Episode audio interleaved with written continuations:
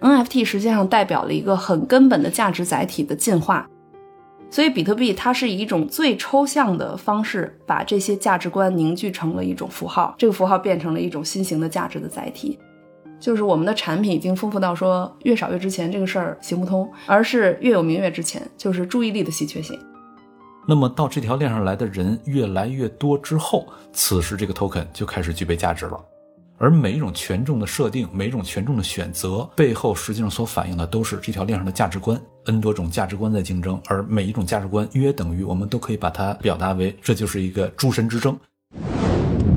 大家好，欢迎收听今天的东腔西调，我是何必。那这一期继续是大观天下志与艺术商业共同合作主办的艺术季。那么今天我们请到了艺术商业的出版人，同时也是万通投资控股股份有限公司的副总裁，清华大学社会科学学院的特聘研究员王宇威王老师。谢谢何必，谢谢何必。那此外还有一位我们的老朋友，就是外交学院的施展教授。大家好，我是施展。这一期的艺术季呢，将呃两位看起来几乎没有任何交集的老师请到一起，其实是跟我们上一期讨论的内容有着直接的关系的。上一期我们请到了 MetaCat 的创始人 CK 老师，那他是直接与目前前沿艺术最火的 NFT 相关的这个技术人员去做了一次关于虚拟艺术品的讨论。今天呢，请到两位老师，其实是想对这个议题做进一步的推展，因为我们知道。NFT 这样一个数字艺术品，它背后的技术驱动和直接相关的互联网的发展，其实是和目前很火的数字货币、元宇宙密切相关的。而刚好艺术商业的出版人王宇威老师在博士论文就做了对于比特币的研究，而施展老师呢，也和我们在之前的思想季里面对元宇宙做了一次深度的探讨。那话不多说，进入正题。首先，还是想请这个也是这次艺术季的主办方的主持人了。那王老师，您之前的博士论文是做的和比特币这样一个虚拟货币直接相关的一个问题的探讨，其实在讨论数字货币背后的它的价值来源是一个什么样的机制。那在上一次的这个艺术季的讨论中，我们也看到说，现在的艺术领域里面异军突起了一个全新的板块，就是虚拟艺术品。它的一个背后的这个技术支持呢，就是这个非同质化代币 NFT。那在最近几次拍卖中，它的价格是节节攀升。那最近已经有人花上亿的美元去购买一幅 NFT 的这个艺术品了。那这个背后就会让大家现在普通人接受这样一个现状会有点困难，因为我们通常理解艺术品都是因为它在艺术史上或者是在技法上，或者它是个现实的东西，对我们来说，对收藏者来说是有意义的。我愿意买幅画，看着它好看。但是现在购买 NFT 艺术品，很多那些东西，在上一期我们聊的时候都是 AI 画的，它甚至不是人在手工去做。那为什么这样一个虚拟的东西会让现在新兴的收藏家去投钱投到这里面？谢谢何必的这个介绍啊！大家好，我是王宇薇。首先非常高兴能够来到今天的播客节目。然后何必刚才这个开场很不容易，他其实尝试把现在非常前沿的，但是有很多原来毫不相关的事件放在一起，做成我们今天这个话题。所以何必也是问了一些很关键的问题，就是现在整个这个 NFT 或者数字或者说加密经济领域的这些现象，它的这个价值来源是什么？其实这个问题呢，我是从二零一三年开始关注的，因为当时我是在中国人民大学读社会学博士。但因为我是在读博士之前，其实一直是经济学和金融领域的背景，就是我的学术和工作背景都是在金融领域，所以在进入博士这个阶段的时候，我就非常希望能够做一个经济社会学的课题。然后当时刚好二零一三年吧，就是在这个选题的阶段，比特币呢就是第一次登上了全球主流媒体的视野。当时比特币是突破了多少美元，让大家这么瞩目？我不知道大家有没有印象，当时就是各大新闻，从央视到 CNN 到 BBC 都在报，就是题目大概是类似这样，叫“疯狂的比特币，一个一百美金的庞氏骗局”。就是他第一次突破了一百美金这个关卡，一百美金一枚，一枚。对。然后我们今天就看起来就很疯狂嘛，对吧？因为今天我早上看了一下，现在一百美金算事儿吗？现在现在是六万美金。令人怀念的年代已经是六百倍的价值差距了。是的，而且前两天就是上周吧，又创了新高，就是比特币达到六万六八六万八千五百六左右，就是这个价值。所以我想说的是，在二零一三年的时候，当这个事件第一次出现，大家对它的思路都是说它是一个庞氏骗局，然后这个价值是虚幻的，是泡沫，是像郁金香这样的现象会昙花一现的。嗯，所以我当时其实做这个选题呢，就是因为我觉得不管比特币能否成为一个成功的货币，因为我当时为什么有这个考虑，就是开题的时候吧，老师就都建议你说，你确定吗？因为这一看就是骗局啊！就他生怕你还没毕业呢，对呀、那个就你三。五年的一个研究的周期，你选这么一个东西，那下个月它就没了，你研究啥？哎，对呢，当时你为什么这么这么有勇气，当然，就是因为我初心就是想要做一个真正对这个现象的观察，就是纯粹是好奇心，就是没有哪怕它是庞氏，哪怕它是庞氏，而且另外一个这个关键的点就是，不管它能不能成为一个成功的货币，我认为这个现象的诞生本身就说明我们这个社会已经发生了一些非常根本的变化，嗯尤其是对价值的定义，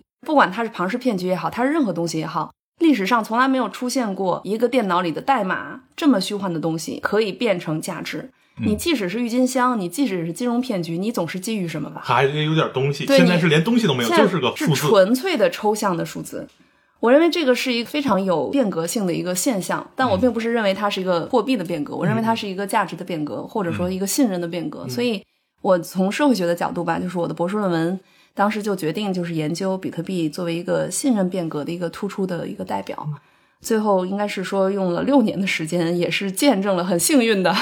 见证了这个所谓加密世界的一步一步的发展，完全没有想到会变成今天这样。嗯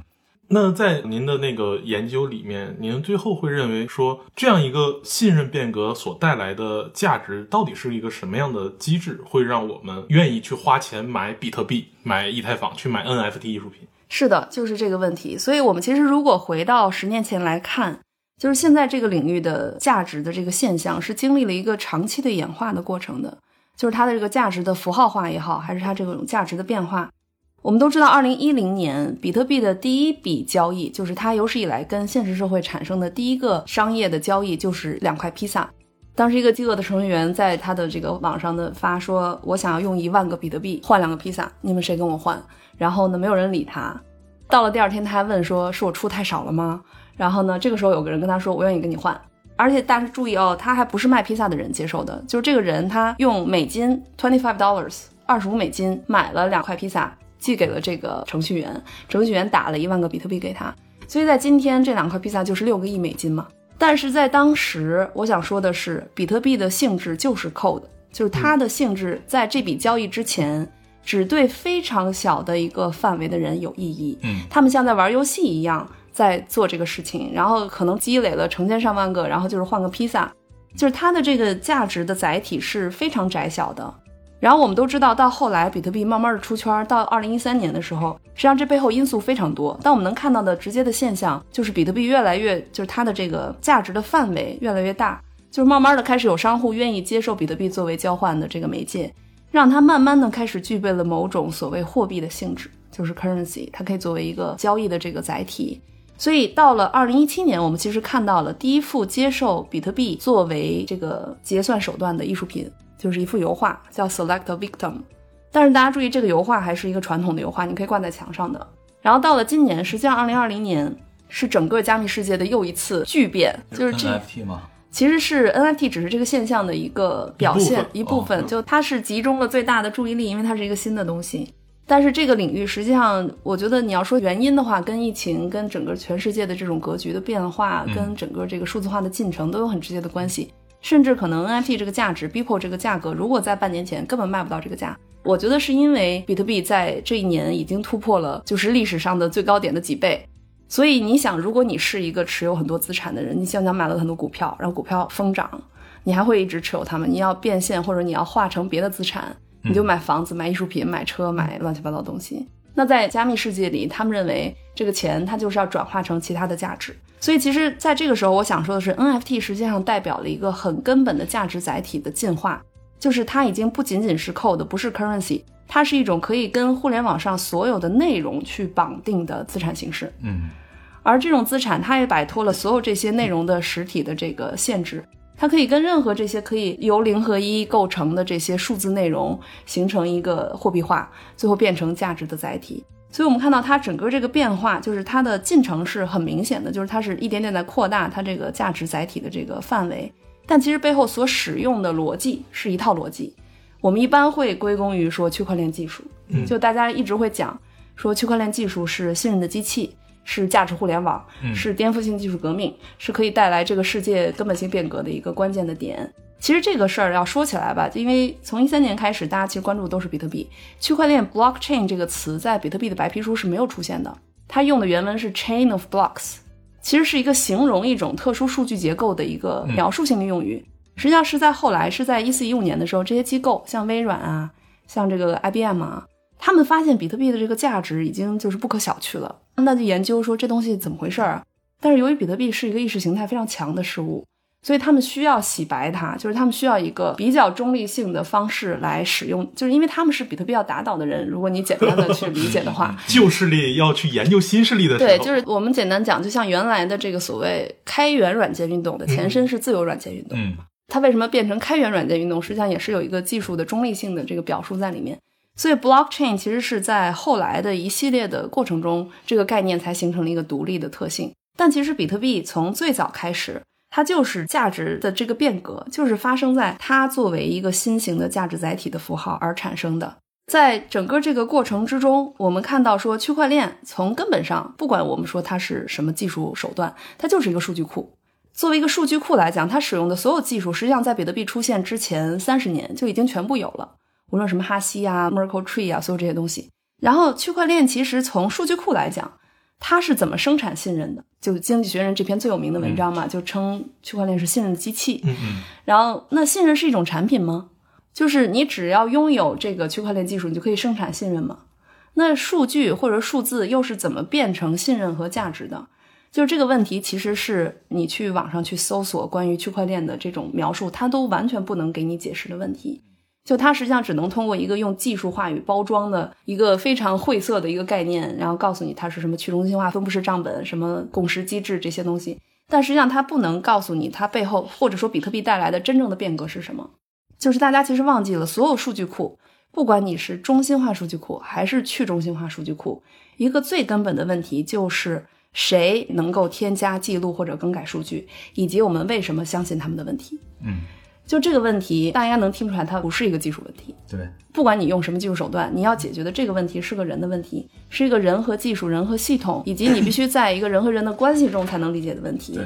所以我当时所谓社会学的这个视角嘛，就是我觉得这是一个信任的问题，而是一个非常多维度的信任问题。它不光是人和人的信任，它是人对技术的信任，人对系统的信任，以及整个这个信任在信息时代发生了什么变革。等于我的研究就是从二零零八年金融危机开始的。它就是代表了比特币诞生一次信任危机。其实不能说是刚好，就是因为其实，在比特币诞生之前二十年，加密货币的尝试就已经非常多了，都失败了。为什么？有很多原因。一个根本原因是没有受众，没有群众基础。二零零八年的金融危机是一次全球性的信任危机，就它让人们认识到，我们现有的这个金融系统不是一个机构或者两个机构的问题，而是一个系统性整合失灵的问题。不然的话，怎么可能美国一个局域性市场的一个局域性危机就能拓展成这么庞大的一个全球性金融海啸，把这么多人弄得无家可归？就是这个 power 是非常真实的打在了每个人的身上。然后最有趣的就是有一部纪录片叫那个 Inside Job，叫坚守之道，二零零年获奥斯卡最佳纪录片，很建议大家看一下。他揭露的一个很根本的问题，就是他去研究说这个金融危机是谁造成的，就是哪些机构、哪些人通过什么为了自己的利益导致的。但最后为什么没有一个人被绳之以法？相反，很多人还拿了高额的 bonus 和这些东西退出了这个体系。他其实揭示了一个问题，就是整个这个领域的问题没有人能承担，没有任何一个机构、国家可以为这个后果负责，这就会导致信任危机。就我们发现，现在我们运作的这个世界。传统的信任机制崩塌了，或者说金融体系这个整合的这个控制的能力失效了，所以中本聪在那个创始区块里很明确的就把这个事儿点出来了嘛，就是它是一个非常有针对性的。其实原来在研究整个这个比特币的过程中，包括后来区块链，大家都问说，哎，这个区块链项目可不可信？怎么落地？怎么应用？或者说它能不能取代？包括比特币能不能取代法币？其实，在我看来，比特币自己是不可能成功的。就它实际上是作为现实社会的一个对立物而存在的。它是作为一种以批判性的视角对现实社会一些根本问题的一个反应。所以，比特币它是以一种最抽象的方式，把这些价值观凝聚成了一种符号。这个符号变成了一种新型的价值的载体，而这个价值的根本就是在于人们对于现实问题的危机的这种不信任和焦虑，和所有这些对未来一种变化的期待。所以，比特币最大的问题就是落不了地。所谓后来有区块链项目，大家问我说区块链项目怎么成功？我说你看它，只要它想落地，它就肯定会死。就是区块链项目现在很难落地。比特币为什么能成功？因为它非常抽象，就是货币是最抽象的，它是可以用一个非常符号化的方式就自成一体就存活。但区块链现在很多所谓要做各种行业颠覆这个行业的区块链，因为真实世界是无比复杂的。区块链是一个信息系统，你即使解决了信息流层面的共识，当你想把这个共识下沉到真实世界，你就会发现我们真实世界的维度和海量的信息是所谓的现在的区块链系统根本处理不了的。所以他们其实是作为一个理念的价值是已经形成了，但是它一直难以渗透到真实社会的这个实际的场景中。而且其实我们真实社会的很多信任机制是 workable 的，就是大家对于中央性或者是所谓的机构的这种不信任，其实也是一种不能说是局域性的吧，但其实是一部分而已。因为我们现在这个社会主要还是靠这些机构在运作。你真的想象一个没有这些机构的世界，你不一定会愿意在那里生活。所以，其实当它在落地的时候，它会碰到各种层面的阻碍。但为什么我说 NFT 又进入了一个新的纪元？NFT 实际上把比特币诞生的这个价值符号的抽象化的这个系统，进一步跟世界更大范围的价值的载体去对接了。就是它找到了一种可以把比特币背后所代表的这种逻辑和价值观渗透到互联网上所有这些文化内容创作的这个逻辑中。所以，某种意义上，假如比特币还是一个非常纯抽象化的东西，大家只是一个放在钱包里的代码的时候，NFT 却进一步了。作为一个非同质化的代币，它是有具象化的，好歹是个图。是。然后，人们会对它的这种不可变更的个性化的这种代码，会有一种拥有的期待，所以会进入到一种就是怎么讲？对，你说了很多非常关键的问题，而且也是我觉得是一些核心的问题。就是 NFT 它到底区别于比特币，或者到目前它实现的一个新的阶段是什么？我们还是要回到所谓信息时代的这个信任变革的问题。就是一个是我们对于中心化机构的这种不信任，另外一个是整个数字世界的运作逻辑，实际上在传统的领域中它是没有办法实现的很多东西。举个最简单的例子，就是我们现在这个所谓的信息社会，就是用零和一构成的这个代码。它变成了一种可以把所有的内容都表现出来的一种形式。像我们这个可能还知道什么叫胶片相机和黑胶唱片和这些，你还能知道说数字信号和模拟信号的差异。就模拟信号就是信息还是被绑定在它要测量或者它要表达的对象之上的，而数字信号是我根本不需要，就是我可以通过编码完全重构，你颜色可以变成零和一，声音可以变成零和一，把它拆解再重新组合在 WiFi 上去传播。这个是信息时代带来的另外的一个很根本的性的变革，而在这个运作逻辑里，我们知道什么是 non-fungible token，就是 fungible 这个词啊，回到这个问题的本身啊，就是不光可能咱们中国人不认识，其实西方世界很多人也不认识，就它在英语系统里不是一个日常用语，它主要是一个经济学概念，就是用来形容那些可以像货币啊、commodities 啊、什么 common shares 这种股票啊，就是可以被拆分和交换的东西，叫同质化嘛。就是因为只有同质化可以拆分交换，它才能做交易，才能便于流通。所以其实只有货币类资产是它的 fungibility 是它的前提，就是必须是 fungible 的。但其实，在传统世界中，绝大部分东西是 non fungible 的。嗯，就是我们现实世界是一个非常 non fungible 的世界，就是让我们说没有两块石头是一样的，没有两片树叶是一样，因为它们的物质性本身会决定它们是不可替换的。那人就是最典型的 non fungible 的事物，就是我们假设我们人和人都是很独特，我们不能替换。但其实你想想，当人成为经济学的一个抽象单位的时候，我们作为 GDP 的一个单位，我们也是可以替换的。就是你贡献的 GDP 和我贡献的 GDP 是没有差异的。所以这个在传统世界中，绝大部分有形资产其实都是 non-fungible 的。像你拥有的车房、你的古董、你的所有这些艺术品，就因为它们就具备这种现实世界本身的这种价值的独特性，就它有这个载体，就是由于它的物质的这个排他性就形成了。但一到了数字世界中，由于所有的资产形式，无论是照片、电影还是声音，就你能看到所有这些内容，它本质上都是零和一。它实际上是丧失了物质界自然基础的这些独特性和非同质性的基础。所以所有内容都是 fungible 的，就是你一张照片，你可以复制成一万份，然后这个可以互相换，没有任何差异，就是可以便于传播和交流嘛。所以它其实导致了一个问题，就是信息时代带来的根本问题，就是我们失去了 non-fungible 这个事儿的基础。NFT 的特征是它把比特币背后这个抽象的这种同质的这种价值的载体，演变成了一种我们能够去代表非同质事物的一个标识。所以它把这种抽象世界的同质化的抽象价值，跟现实世界中我们很习惯于的这种非同质价值的载体，产生了一种对接的可能。就这是它的一个革命性的变革，因为我们知道，任何新世界出现的时候，实际上如何在旧世界和新世界的数量关系中找到一种兑换的比例，是让这两个世界能够共同发展的一个最根本的一个东西。所以在没有 NFT 之前，比特币就是纯抽象同质化的货币；在有了 NFT 以后，它可以跟你生活中你觉得有价值的很多独特性的东西去绑定，同时它扩大了整个这个世界的价值的这个受众和载体。但是说真的，non-fungible token 现在有一个很屌诡的点。就是 NFT 里，其实每个，我觉得这个词起的也很好，我不知道是谁起的。我研究了一下，他们好像是很随机，当时还有几个替代的，他们就是选了 NFT 这个概念。因为其实每个 NFT 里包含两种价值，一个是 token，就是货币化价值。嗯，但我们知道所有货币化价值都是同质的，它的根本的特征就是一般这个价值载体嘛，就它就是可以所有互换，它代表了经济价值的交换性，就是同质的。然后另外一面是 non-fungible，就是非同质的。就所谓它其实价值的起源，或者是它需要找到价值的标的，但是我们现在所有的注意力其实是在 NFT 上，我们是集中在 token 这个层面，就是大家像你刚才讲的，就大家对它关注是为什么呢？因为它几个亿美金，因为它就是获得了多少的这个所谓市场效应。但如果我们把我们的关注度过于集中在 T 这个事儿，token 这个事儿的话，你会发现他们所有 NFT 在本质上目前是可以替换的。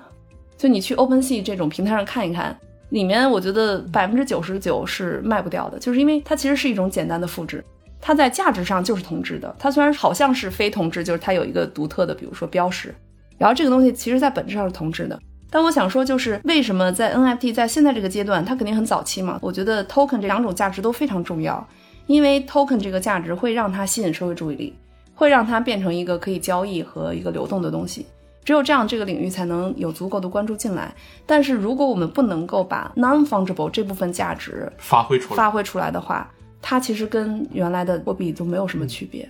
只不过说，现在你刚才提到说，人们为什么就这些人现在为什么愿意特别花大价钱去买？其实因为 NFT 它重构了数字世界的独特性和稀缺性问题。像我刚才讲的，在一个充满零和一的世界里，所有东西都是同质化，都是数字化。都是不稀缺的，都是不独特的，那我怎么办？NFT 其实它建构的这种独特性和稀缺性，不是一种自然的独特性和稀缺性。但我们也可以 argue 说，其实自然界也不存在真正的独特性和稀缺性，都是人的一个概念嘛。但实际上，它使这种在区块链上的一个共识机制去建立的独特性，使它具备了某种客观性，就是好像大家都承认它是独特的，所以它是独特的，就是我们所谓从真理符合论到真理共识论的这个转型吧。就什么是真的，什么是假的这个事儿，所以其实 NFT 在这个领域建立了独特性和稀缺性的新的基础，它转化了稀缺性的这个概念，就是在这个物质极大丰富的世界中，越少越值钱的逻辑已经行不通了。就是我们的产品已经丰富到说越少越值钱这个事儿行不通，而是越有名越值钱，就是注意力的稀缺性。所以物质稀缺性不重要，而是注意力的稀缺更重要。所以 NFT 特别有意思的就是，你像无论是这些 Beeple 还是现在这些天价作品。其实以太坊的这个 blockchain 上是不能记录关于这个作品任何具体信息的，就是你这个作品里的所有的像素也好，还是你的这个信息，其实是区块链是记录不了的。它能记录的只有一个名字和一个简短的说明，以及一个 URI 指针，就是说你这个东西可能存在哪儿。但是这个地方也会换，然后所以现在大家其实一般用那个叫什么星际那个 file system 来存去中心化的存储这个事儿。但就是说区块链本身的共识系统里是不包括这个作品的信息的，就是它颜色啊、它的大小。但是它创造了一种新的东西，叫做数字所有权。就是你在拥有一个 NFT 的时候，你不仅不需要拥有任何物质资产，你甚至连这个数字资产你都不能形成排他性的占有，就是你拥有的只是对这个数字资产的一种数字所有权。这个数字资产本身是在网上所有地方你可以免费下载，漂流在所有人的手机里。然后在这个时候，你甚至希望每个人可以拥有你的 NFT，因为它越多人拥有，说明越多注意力集中在你这个作品上，所以你可以把这种注意力的稀缺性货币化，变成 NFT 的价值标的。所以这就是它现在一个很根本的在我看来，其实是它的本质的价值逻辑是社会资本的货币化。这个就非常有意思。其实无论是 FT 还是 NFT，在您刚才所叙述的这样一个机制过程中，它真正的价值所在，并不在于它甚至连代码某种意义上都不需要，本质上是说有多少人在认它。比如像比特币，像您说的，从一零年开始，它一万个比特币才值两个披萨，到今天我们一个比特币就值近七万美元。这个过程也是接受它或者认识比特币的人群在不断扩大的一个过程。随着人群扩大，它的价值自然会被人群这些分母给除掉，然后它单个的价值就会越来越大。而像 NFT 这个东西，正如您说的，它自己的特有的那些特性，并不能被以太坊记录掉，它反而是说，仅仅是记录一个象征着我对这个数据的所有的权而已。甚至连我对这个数据的本身的排他性的占有都不会提到，而且甚至说这个东西一个 NFT 艺术品它到底能值多少钱，很重要的就在于到底有多少人认识它，有多少人去认它，进而大家凝聚成一个共识，说 OK 这是一个有名的东西，而且你在拥有它，那么我们就可能会愿意花更多的钱去兑换它，去给它买过来。在这个意义上，我们就会发现，其实这样一个机制本身在人类社会来说也不是第一次。因为我们在经济发展过程中，就是货币转化的本身也有这样一个变化，就是从之前人们特别认的像白银、黄金，这是一个天然的可以贮藏起来的这个价值衡量手段，到后来划时代的就是纸币的出现，而纸币的更关键的就是在七零年呃石油危机之后和黄金脱钩，它彻底变成了一个国家去给它发行的一个符号，大家只要认它就可以去买的这样一个东西。那施老师，您感觉说比特币和 NFT 艺术品以及未来区块链技术的发展，是不是说就这样被我们现在人类既有的秩序给锁死了？它不可能再去突破或者有新的想象力了呢？刚才宇威说那些非常好啊，我也非常有启发。因为之前我对 NFT 的了解还是相对有限，之前我是在这个数字货币啊、区块链啊这方面，我是做过一些思考。实际上是今年年初，马斯克开始往起拉比特币的时候。在此之前，我也没有太在意它。我觉得就是一个字符串嘛，这东西它能有什么实际价值呢？直到马斯克开始往起拉比特币的时候，我觉得如果马斯克都关注了，那这玩意儿可能背后确实有点东西。于是我也开始关注。等关注之后，我才意识到我关注太晚了。因为比特币实际上人们现在主要都在说币的事儿，但这个币背后它所依托的技术是区块链技术嘛？当然，区块链实际上这个技术的出现那更早了，九十年代初出现的。在当时仅仅是一种分布式账本的技术，但这个技术本身提供了一个很特殊的人类历史上前所未有的一种特殊的组织机制，我称之为它是对囚徒困境的第三种解法。囚徒困境大家都很熟悉，囚徒困境本身它是内在于人性的，然后因为囚徒困境使得人和人之间要想合作起来有多么艰难，人和人之间多么容易相互背叛。囚徒困境实际上是揭示了这样的一个人性。但人之所以能够呃成为万物之灵，站在食物链的最顶端，恰恰是因为人类能够进行大规模的合作，而且是超越于本能的血缘关系之外的超血缘关系的大规模合作。那么人必须得能大规模合作，但是囚徒困境这又内在于人性的，让人很容易背叛，很难合作。所以这里面就必须得为囚徒困境找到一个解，人类才能真的那么合作起来。那么，在过往的历史上，我们会看到，对于囚徒困境的解有两种解法，一个是反复多次博弈，反复多次博弈，那么你考虑到长期收益，就会放弃这个一次性欺骗这种短期收益了，那么囚徒困境就能破了，人们就能合作起来了。但是反复多次博弈，这个以小规模的熟人社会为前提，一旦你是大规模的陌生人社会的话，大规模社会肯定是陌生人社会。陌生人社会里面，你多一半的交易，多一半的合作，都是一锤子买卖。那么在这种情况下，反复多次博弈不存在，人性当中欺骗的那一面一定会浮现出来。所以在这种情况下，这又必须得解，怎么解呢？那么就第二种解法就出现了，就是有一个强力的第三方，第三方执行人，谁敢违约，谁敢背叛的话，我就收拾谁。那么此时你违约的成本远远大于违约的收益，你就会倾向于合作，而不是违约了。于是囚徒困境就又能够被解了，也就是说，对于小规模的熟人社会而言，反复多次博弈可以构成囚徒困境的解；而对于大规模的陌生人社会来说，强烈的第三方执行人的存在是你能够解它的一个基本前提。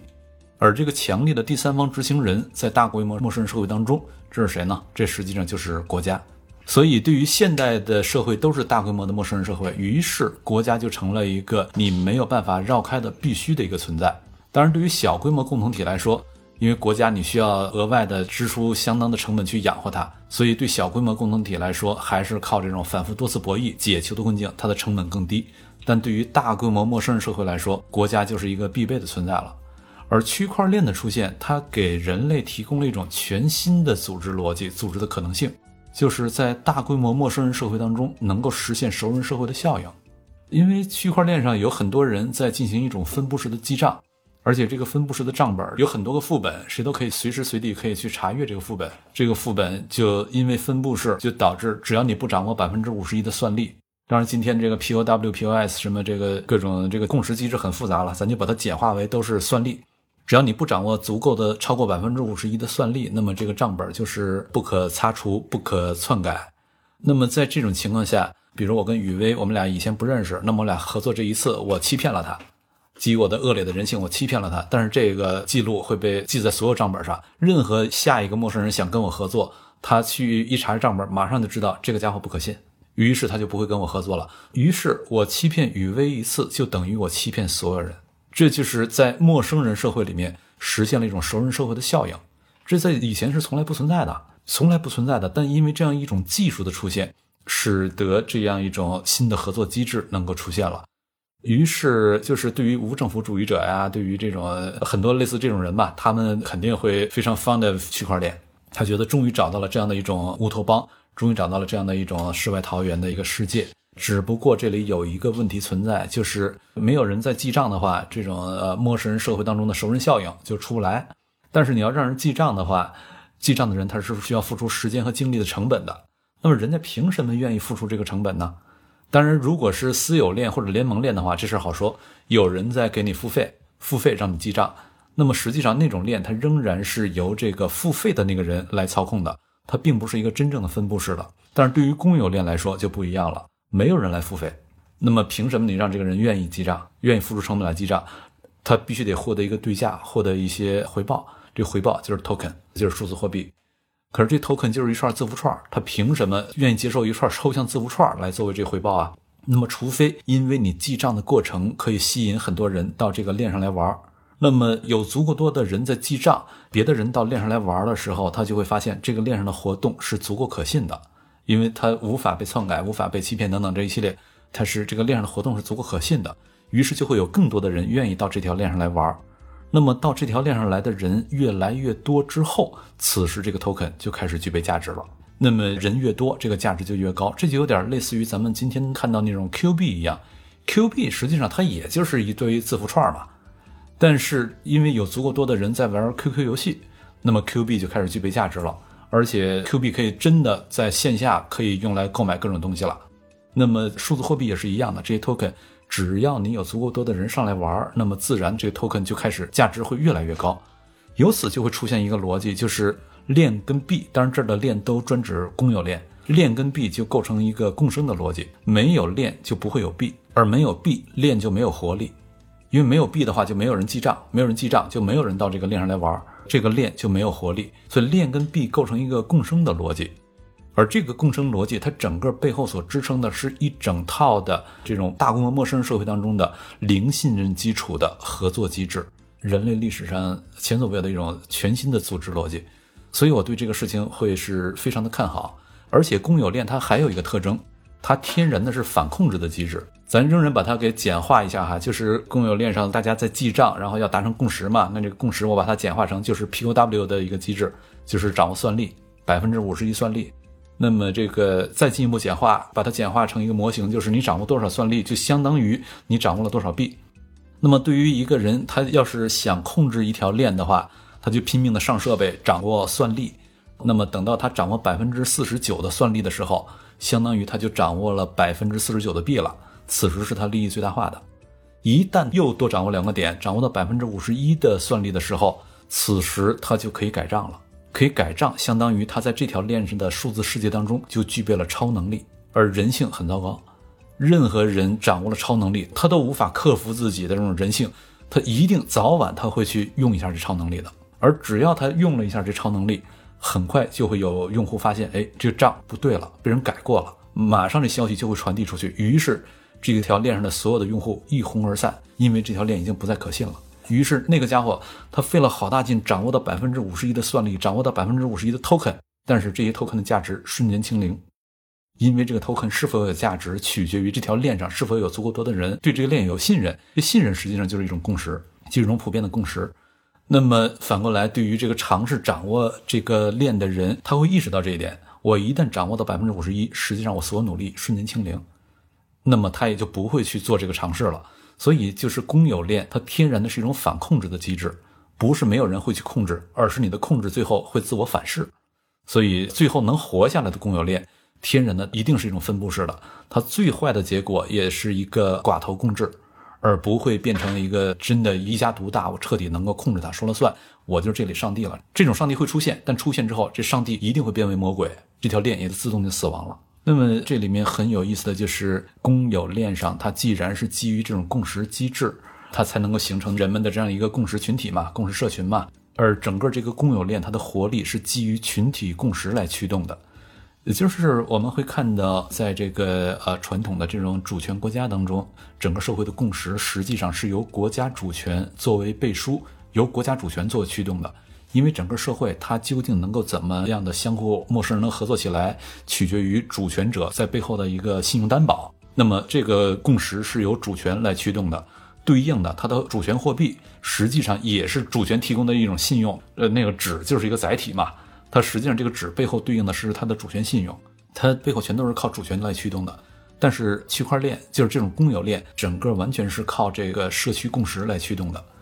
呃，那么对应的它上面的数字货币，实际上它的价值也是由这个社区共识来驱动。那接下来的问题就是这个共识到底是怎么达成的？因为这个里面共识它是涉及到好几层机制的共识了。就是第一，你这个记的这个账，大家对这个账本本身是有共识，这是一层共识机制。那么对账本的共识，我们基于什么来设定这个账本的共识？POW 机制还是 POS 机制？如果是 POS 机制，基于 stakeholder，那么什么样的 stake 才作数？然后以及如果有不同类型的 stake 的话，分别给他们怎么样赋予权重？那么所有这些权重啊等等这些的设定，实际上它都可以通过算法来解决嘛？在算法里面，不同权重给它每个参数设于不同的权重。而每一种权重的设定，每一种权重的选择背后，实际上所反映的都是这条链上的价值观。你在这条链上怎么在做价值排序？所以就是给定了这个算法，给定了这些权重设定。那么接下来我们记账的时候，这是一层共识，就是这个账本这个账是否可信？OK，这是一层共识。那么接下来我们凭什么以这种方式来设定 POS 里面的各种 stake 它的权重？这又是涉及到第二层的共识，甚至是更基础的一层共识。而这更基础的一层共识里面，为什么那么设定权重，以及未来你的这个基础共识它的设定是否里面的权重啊什么，它的价值排序可以更改，可以调整，调整机制是什么？这又涉及到一个更底层的一个共识。那么这几层的共识叠加下来，实际上最底层的支撑它的是什么？是这条链上的价值观。那么这就有点类似于未来世界可能会有多条公有链，而这多条公有链，每条公有链上面都是靠一种群体共识支撑的。而群体共识能够让他们有活力，能够持续的运转下去，以及你的这个群体是否规模能够不断扩大，规模扩得越大，那么你这个上面 token 的价值越高嘛。而是否能扩大，最终它竞争的都得有技术了。但是我们可以假设技术彼此相差不太多，那么最终在竞争的就是你的价值观，以及你价值观通过怎样的一种机制设计来让价值观具体落地，从而转化为算法。就是这里价值观层面，那是一个哲学层面的问题，伦理学层面的问题。然后具体怎么落地，转化为一种具体的机制设计，这又是一个政治学层面的问题，以及公法学层面的问题。等到政治学和公法学的问题也都解决了之后，这个机制设计出来之后，才涉及到技术层面的问题，怎么样把它算法化？那么到那个时候，n 多个公有链彼此在竞争的话，就是相当于 n 多种价值观在竞争，而每一种价值观约等于我们都可以把它表达为，这就是一个诸神之争。每一个价值观的信念共同体，它就是一个，就像早期的这种一个小的宗教共同体一样，每个地儿都有一个神，它主导这个世界，诸神之争。那么接下来这些神彼此之间会发生一种竞争性，竞争的时候既涉及到你的这个价值观本身是否足够的有扩展性。所谓扩展性是指你是否能够吸引更多的人加入进来。但是在这种分布式账本里面，往往扩展性意味着一个代价，就是你的这个效率。扩展性跟效率之间是一个反比关系。你的扩展性高，那通常意味着你的这种信用度更高，而信用度往往是以你的这种更大的分布式为前提的。更大的分布式，大家都得去确认一遍，意味着你对于这个效率开始下降。那么此时在这里面怎么去找到某种平衡？现在这种平衡又涉及到各种各样参数的设定啊，等等这些，呃，这些现在我们全都不知道。它需要在未来的市场竞争过程当中，逐渐的找到某一个均衡点。而且在这个过程当中，我们会看到现在我们所熟悉的各种各样的法理机制，我们现在所熟悉的各种各样的这个伦理机制、伦理观念，我们所熟悉的、所适应的这种分配机制。有可能都会发生变革。当然，我刚才有一个地方用词不准确，就是法理逻辑呀、啊分配逻辑呀可能会发生变革，但是伦理逻辑它可能分几层，就是最底层的人性是永恒的，在内层的伦理逻辑不会发生变化，但是最底层那个永恒的人性，它具体怎么表达为在当下这个处境下的一些伦理表达，这个它一定会发生变化的。嗯，这些都是我觉得是非常值得探讨、非常值得去思考的问题。然后现在我们所看到的各种各样的这种对于数字世界的监管啊，对于一系列的法律呃设计啊等等，在我看来都是不靠谱的。不靠谱在哪儿呢？颇有点类似于五百年前哥伦布去发现新大陆之后，西班牙人、葡萄牙人他们率先走向了海洋，但是他们并没有真的理解海洋。他们仍然是站在陆地上来观察、来思考海洋。他们在海上立了一系列的法规，但立的所有这些法都约等于他把陆地上的法给平移到海洋上面去了。但实际上，海洋上所服从的是一套完全不同的逻辑。这套逻辑使得你把陆地上的法律给平移过来，根本就不奏效，不可能存活。但当时究竟该是什么样的一个法律逻辑，也是谁都想不清楚。它需要人们对海洋的在这上冒险这个过程逐渐展开，人们对这个有更多的直观感知之后，把它再逐渐的理性化的提炼出来。所以到了一四九二年，哥伦布发现新大陆，西班牙、葡萄牙开始走向海洋，开始征服这个地球，征服世界，也尝试去征服海洋，但是没有成功。之后，英国、荷兰他们就是各种各样的搞鬼，西班牙和葡萄牙注定是无法成功的。到了一六零五年的时候，格罗修斯出版了他的那本著作《海洋自由论》。到那会儿，他真正的论证出海洋它跟陆地是服从完全不同的法理逻辑，因为陆地可被实体性的占有，海洋无法被实体性的占有。如果无法被实体性占有，那么它上面的一系列的法理逻辑全都是不一样的。你不能站在陆地上看海洋来为海洋立法，你必须站在海洋上看海洋来为海洋立法，以及有可能的话，你站在海洋上看陆地来反向的思考海洋法跟陆地法之间该是怎样的一个关系，他们相互之间的接触的这种界面可能是什么？就是我们今天对数字世界所立的一系列的法设定的一系列的监管的规则啊等等，所有这些它的高明程度不比五百年前呃西班牙站在陆地上为海洋立法更高明多少？实际上，这些数字世界它的法理逻辑啊，等等一系列逻辑究竟应该是什么？现在谁都不知道。需要让这个世界逐渐的展开，我们在其中去发现这些东西。特别同意。刚才施老师讲的好多，就感觉观点都是不谋而合。其实我的博士论文出版以后，就信任革命、比特币及去中心化数字货币的兴起，我其实在里面讨论的几个核心问题，就是施老师刚才讲的多层共识机制这个问题。就是我尝试的，其实就是用社会学的一个结构性分析，就是这个共识不是一个简单的制度化逻辑，就它背后是有制度、有运行的逻辑，还有文化的逻辑。我觉得，其实，在制度层面，它解释的主要是我们就对于信任这个问题，就是我们为什么信任的问题，就是它其实需要通过白纸黑字，比如说一个项目发了白皮书，它要告诉你我这个玩法是什么。然后我这一系列规则是什么？就是人们通过认知能够去理解的理由来提供信任的基础。但其实光有白纸黑字是完全不够的，就是必须在不断运行的过程中，这个系统必须持续的发生功能，持续的吸引人们来玩。像您刚才讲的，它持续的互动才能形成我们如何信任的问题。就是为什么和如何是两个问题。对。然后最后最关键的，其实我讲是说我们是否应该信任的问题。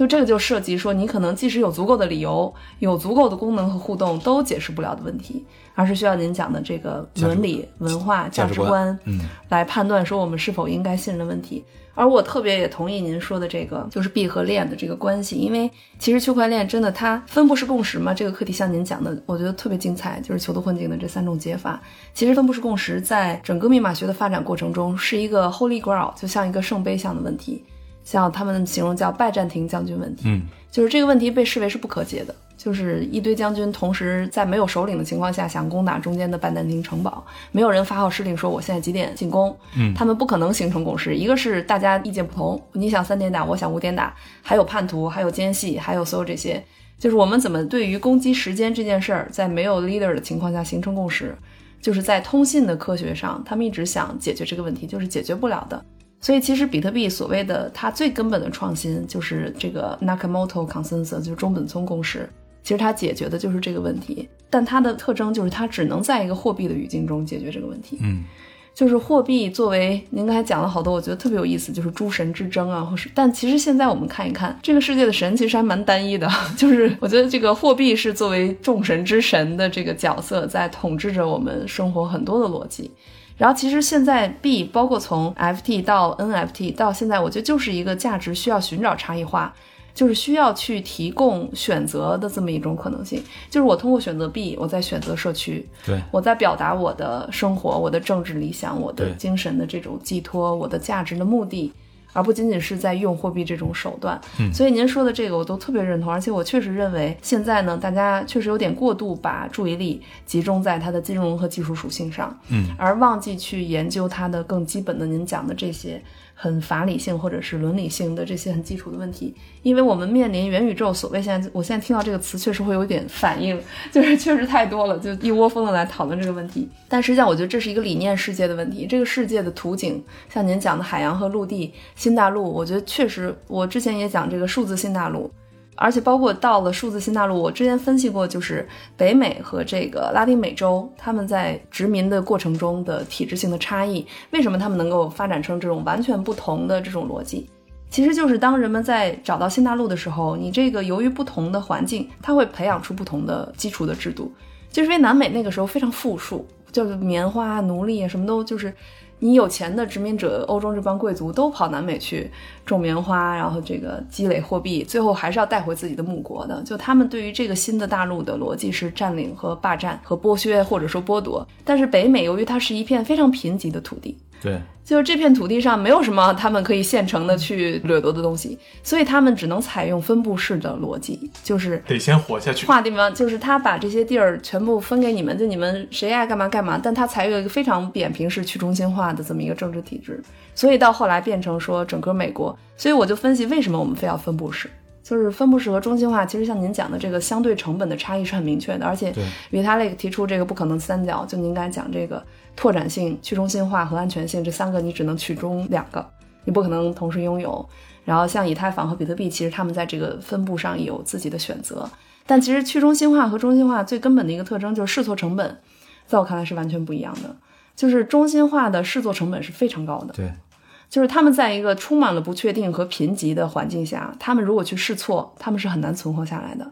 但是去中心化的方式试错成本是最低的，所以只要是在这种新大陆上，就是在充满了危机、不确定性和没有现成品的世界，我觉得去中心化现在就是非常好的一个方式，也是为什么现在这个世界你去看那个整个这个数字领域，确实是大家都是在试，而且你去采访那些人，你发现他们真的没有什么目的性，就他们跟中心化机构最根本的一个区别就是他们就是在探索。他们就是作为探索者而满足了自己的愿望，而不是作为利益的剥削者，或者说是利益的获得者。所以这两种逻辑，其实我觉得是不同阶段的显现。但是，一旦美国现在是一个非常中心，在很多层面，我觉得是一个很中心化的一个方式了。它只是中心化的方式不一样，就跟咱们国家中心化方式不一样。但是，当一个地方的资源越来越聚集的时候，其实中心化的这个控制模式，像您讲的第二种囚徒奋进的解法，嗯，是非常重要的。就是它其实能够节省这个社会的很多的这种交往和成本，而且它能够确实提供很多这个高质量的东西。所以我觉得这两个东西，就中心化和去中心化呢，对他的这种无论是乐观还是悲观，都不应该太绝对。就是比如现在这种对去中心化的这种坚持，就是我一定要多去中心化。就是你如果不是，因为我在早期参加所有这些比特币的这些大会，你就感觉去中心化这个事儿就像他们的信仰一样，是不可质疑的。Vitalik 每次讲就是我们都相信去中心化这个事儿不用说，它是一个公理，不言自明的前提。不言自明的前提。但其实，在以太坊的发展过程中，它一直被诟病为它是中心化的。就它跟比特币相比，其实它中心化程度是比较高的。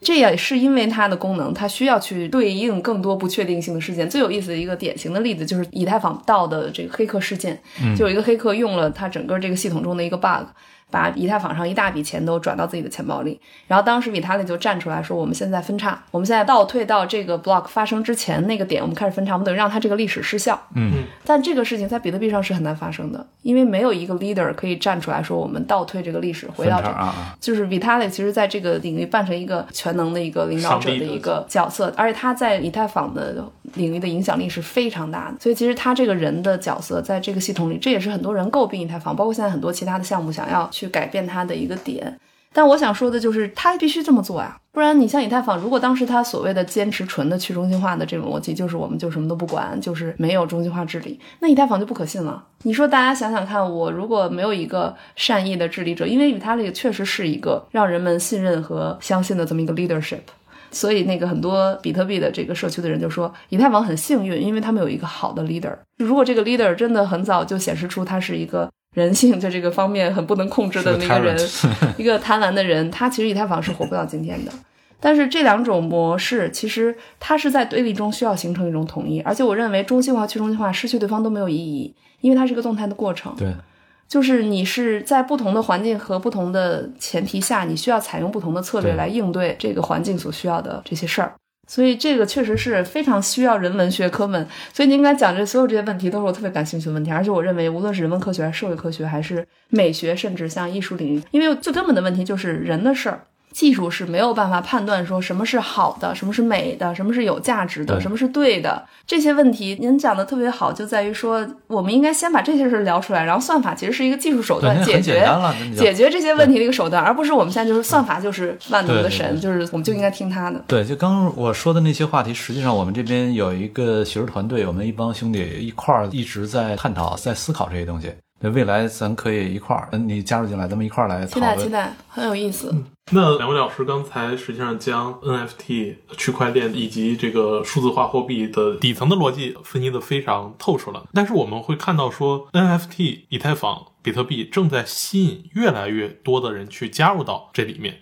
那也就意味着，在未来它终究会有某一个时刻会发生一个质变，就在于说。它可能会成为我们现在所认知的互联网的主流，就像从前移动互联网对于 PC 端的吞噬一样。就是到现在已经很少有人会以这个电脑来作为自己上网的主要接入口了。那假如有一天区块链平台变成了我们上网的主要的接入口的情况下，我们能不能畅想一下，到那个时候我们的这种生活可能会发生什么样的变化？也许在那样一个纯粹的。可以想象一下，把现在的以太坊或者是其他区块链社区再扩大上百倍、上万倍的话，这个社区本身可能会演化成什么样的状态呢？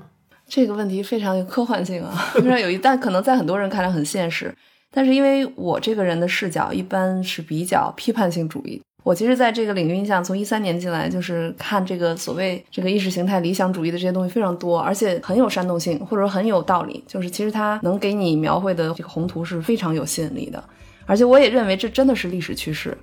但是这个长度其实确实现在很难有人判断说区块链成为这个世界的主流的这种底层平台的时候，因为我们现在看到，其实整个这个领域的发展受限主要不是技术，它不是像 PC 端到移动端这么简单的一个技术隔代，嗯，因为技术更新其实它会改变背后很多基本的商业逻辑，但它不会改变整个世界的整个的政治和格局逻辑。但区块链最核心的问题，它颠覆的其实是一个根本的逻辑，就是世界观和价值观的问题。就刚才说的底层那套，其实是人与人关系的。人与人，而且是非常长期的一个关系，所以可能我们要真的要比较的话，真的是像新大陆发现的时候，回到那个时候去比较。我不是说它不会发生，只是它确实不会是一个，就像我们看到现在这么多国家对于区块链和比特币的这种制度的摩擦和碰撞，就局限了它的发展。而这是必然的，因为它在一个新的事情到来的时候，它跟旧的东西的这种抗争，它越深层，它抗争的时间和范围就会越广。而区块链它或者说比特币或者说数字货币，它涉及的是人在现在这个时候组织上最根本的一个变革和和，就像您讲的这个大规模合作或者说全球人的一种新的机制。所以，你如果不能想象一个全球国家的形成，你可能区块链就很难在现在这个阶段，在这个国家和国家之间的这种抗争的过程中统治这个技术的这个。因为现在技术还是在这个体制下运作的嘛。所以您感觉，也许互联网的人类大同一定要以现实世界的人类大同为基础，某种意义上 是，我是不认为我们可以脱实向虚的，就是我认为虚实相生是更一种现实的视角。就是假设我们想象 Matrix，我经常觉得这部电影真的是很有预设性，而且现在看，我前两天又看了一遍，依然不觉得过时。无论是它的哲理方面还是它的视觉，我觉得这件事儿很神奇。但你想想看，Matrix 其实像我们跟现在说的元宇宙很像嘛，对吧？但它里面有一个很根本的差异，就是生活在 Matrix 里的人不知道他生活在 Matrix 里。对，所以其实对那些人来讲，Matrix 不是存在的，他们就是生活在一个世界里，他们不知道这是虚拟世界。只对 Neo 这样的人，当他面对红蓝药丸的时候，他有了选择，他有了对比，他才存在了一个现实世界和虚实世界的一个对比。嗨，实际上今儿我还在跟朋友讨论。我说，人之所以能够成其为人，能够作为什么所谓的万物之灵，站到食物链的最顶端，那完全是因为人是一种会讲故事的动物嘛。嗯，通过讲故事，你能够带来这种超越于群体之上的大规模合作。人以外的动物的合作，它只能是基于本能，基于本能就脱不开血缘。而人有语言，呃，于是能够讲故事，于是你能够进行这种以故事为认同的纽带，形成一种大规模合作。而故事是什么？故事实际上就是给你打造的一种最初的元宇宙。嗯，对，人在那里面是脱不出来的。而那个人所讲的故事，某种意义上语言就是给了你一个 matrix。是对，所以我们可以说，我们现在就生活在虚拟世界里。对，就如果你没有这个参照系，没有这个对比的话，虚实都不存在。对你要是跟蚂蚁世界相比，或者跟大象世界相比，你就是生活在一个有语言构造的 matrix 里面。是的是的只不过我们会现在在创造一个二阶的 matrix。特别同意。所以我觉得最关键的是在于如何在虚实中共生，就是找到一种虚和实的关系。就这个关系，实际上也是现在整个 NFT 尝试去建立的东西。就是你如果说比特币是我们最早就是称它虚拟货币嘛，后来这数字货币，后来加密货币，到现在全球其实比较认同的是加密货币这个说法，但咱们国家现在又称它为虚拟货币，当然有很多原因在里面。但是它怎么能够由虚向实，最后由实向虚？就是它需要在现实社会和虚拟社会中找到一种关系的比例。对，就这种关系其实是慢慢的通过不断的实践和交易和经济价值的呈现，才能形成某种客观性。这里面我倒是有一个假想，就是首先我们看历史上哈，那个在地理大发现之后，海洋世界就是后来在那个格老修斯把这个海洋上法理逻辑搞清楚之后，海洋上开始获得秩序了。在此之前，人们已经在海上搞很多事儿了。但是如果他仍然没有获得法律确定性的话，那些事儿都仍然是一种偶然性的存在。是的，直到他开始获得他的法律确定性之后，这个秩序才真的出现。而一旦他出现秩序之后，人们很快就注意到海洋世界它的成长性远远高过陆地世界。所以，因为它的高速的成长性，最后海洋世界就是它在财富上、在力量上、在很多东西上开始占据这个世界的主导地位。但这并不能因此就导致陆地世界就消失了。嗯，因为有很多国家以及有很多逻辑，它只能在陆地的情况下，它才能够成立。海洋跟陆地在这儿就会形成一种共存的关系，只不过第一共存的比例，第二共存的时候相互的这种交互的界面，怎么样找到一种共存的机制、共存的方式？嗯，实际上这几次呃，包括早年的英法争霸、英法战争，一直到后来的世界大战，甚至冷战，都是海洋跟陆地在寻找他们共存的一种机制，不断的在磨合。磨合的时候会发生冲突，冲突的激烈形态就是那种大战，呃，不激烈形态有可能你以各种各样的方式，anyway，反正它会出现各种各样的呃故事吧。那么未来的数字世界跟我们的传统世界，呃，我现在的一个假想是，它也会出现一个类似的状态。而这个类似状态，有可能数字世界会获得一个很大的成长性，就在于随着现在呃 AI 这个机器人，随着它们普遍的应用，有可能对于人作为劳动力的需求越来越少了。我之前有一本书破茧，我在那里面我就做一个那个讨论，我说在农业经济时代，在那会儿有可能是百分之九十五的人生产，只有百分之五的人在消费，因为当时的这个财富总量很小，你只够那么多人做消费，然后其他的人生产之后也就勉强糊口。到了工业经济时代，它的整个这个财富的总量急剧扩展，所以百分之九十五的人生产，百分之九十五的人也来消费。那么在这个农业的工业的转换过程当中，它就会出现你的生产跟消费的比例在变化，对应的你的这个分配的逻辑也会发生变化，以及对应分配逻辑的你的法理逻辑、你的伦理的这个呃一系列的这种表达的系统，这些都会发生变化。那么对应的到了未来的这个数字时代，有可能是百分之五的人生产，百分之九十五的人消费。呃，那么对应的你的这个分配逻辑、法理逻辑，你的很多东西也都会发生变化。